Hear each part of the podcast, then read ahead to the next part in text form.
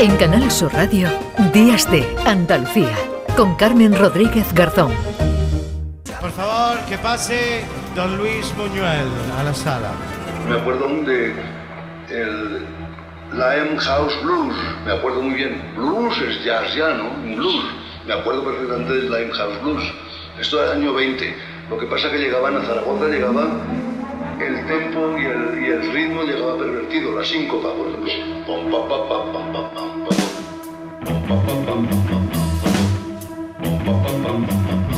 Mi descubrimiento de los poemas de Buñuel mm, parten de un, de un encargo, pero al mismo tiempo que, que nos fijamos en esa época del siglo pasado, nos viene a nuestra memoria pues la época de la residencia de estudiantes, ¿no? Él estuvo con Lorca, con Dalí, y todos escribían poesía, él tenía que tener algo por ahí, ¿no? ¿Cómo sería la banda conformada? Buñuel la batería, Lorca el piano y la guitarra, Dalí no, el cantante como Johnny Rotten. Dale una flautilla.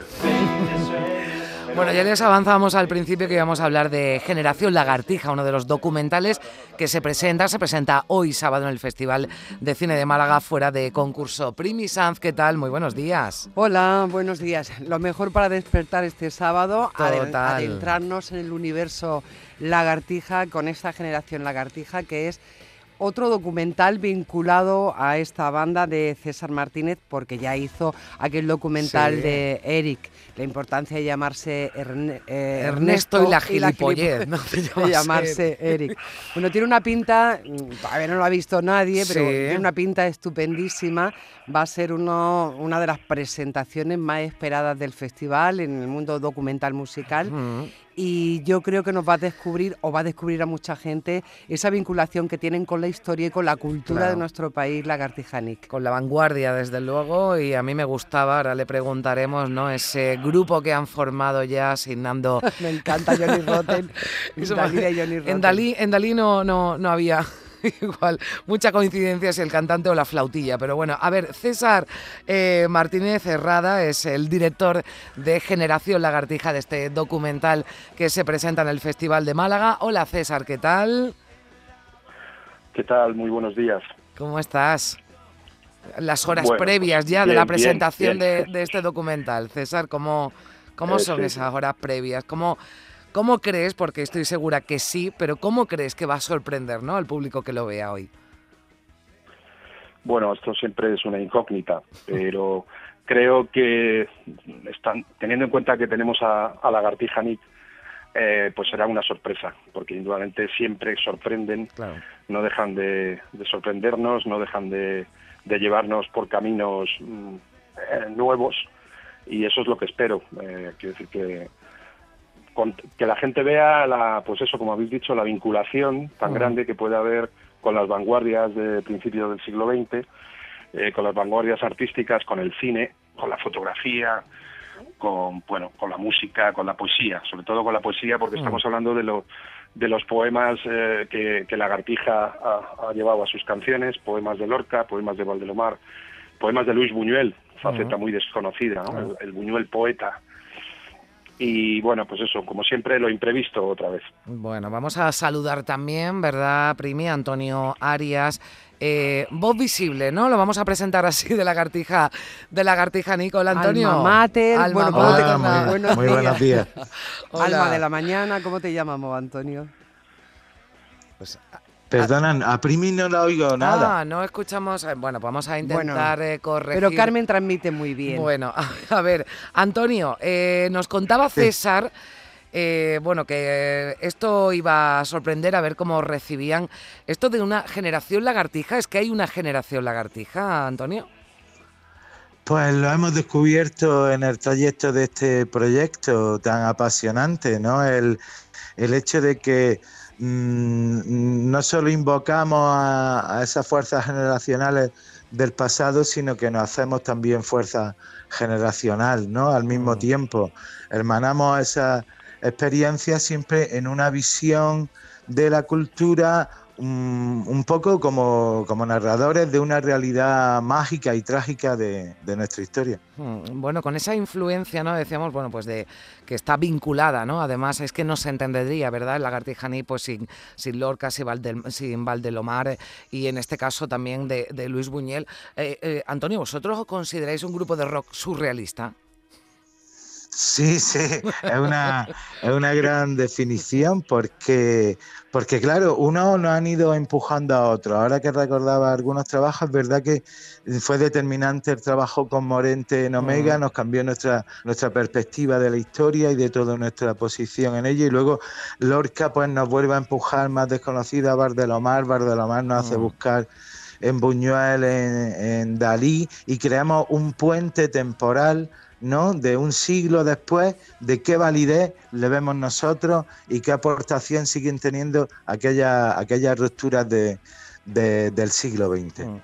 Eh, la, es que la sí, conexión es impresionante porque un siglo después todo aquello que se planteó sigue vigente y con esta descarga eléctrica habitual y con la reflexión que siempre lleva toda la música de Lagartija Nick.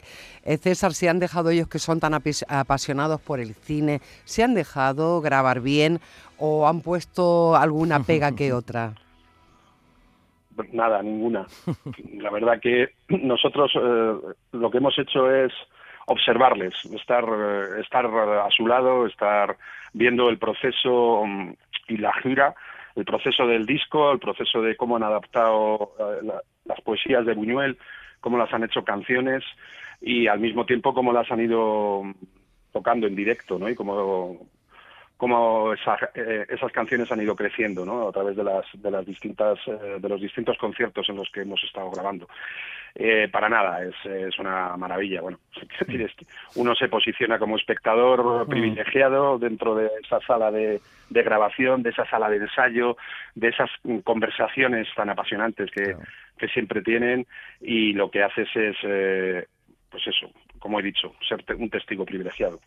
Eh, flamenco para, para lo... Sí, perdón. Sí, que transmite a través de, de, la película para que el espectador comparta, ¿no? comparta pues lo, la suerte que, que, hemos tenido cuando estábamos haciendo el documental, hacérselo llegar a, al espectador. Eh, Antonio, eh, mm, flamenco, ¿no? Mucho flamenco para, para Lorca, eh, metal, ¿no? También habéis metido para Valdelomar. ¿Y Buñuela qué suena?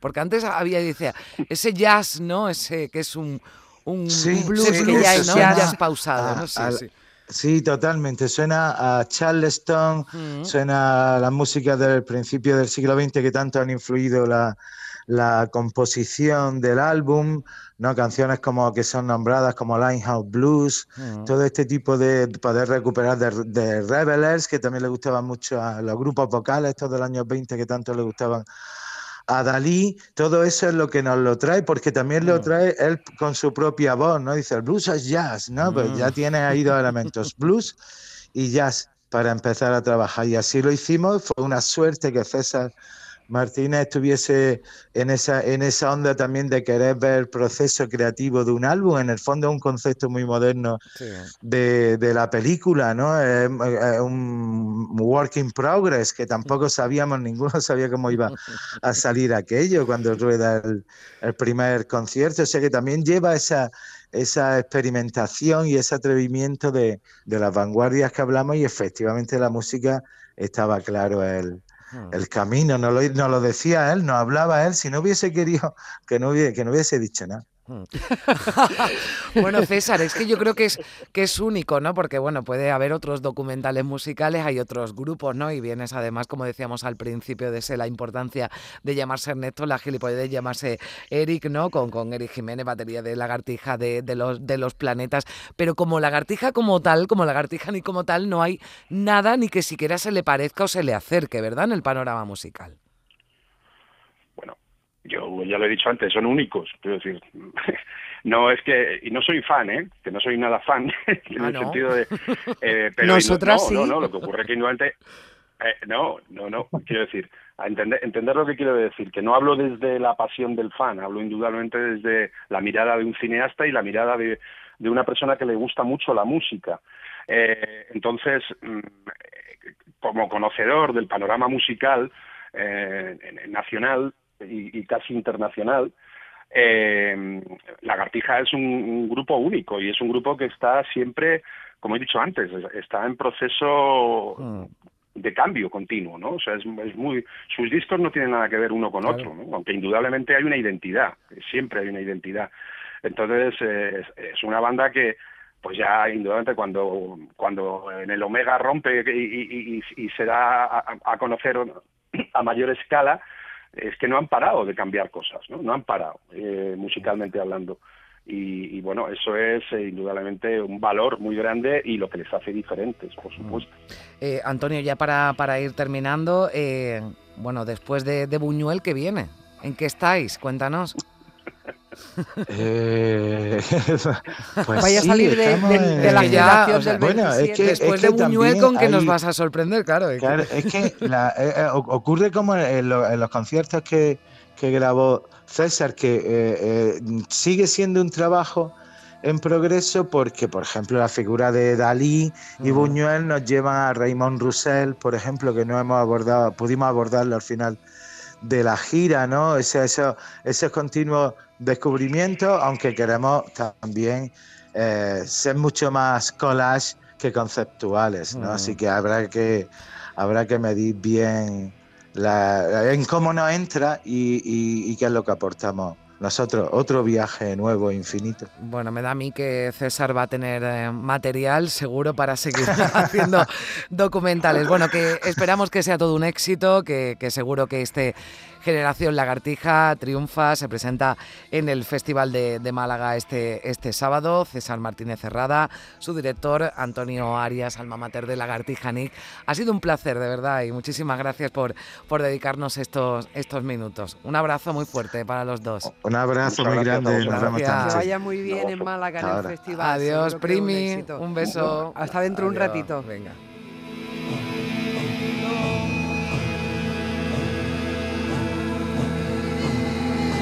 Para poder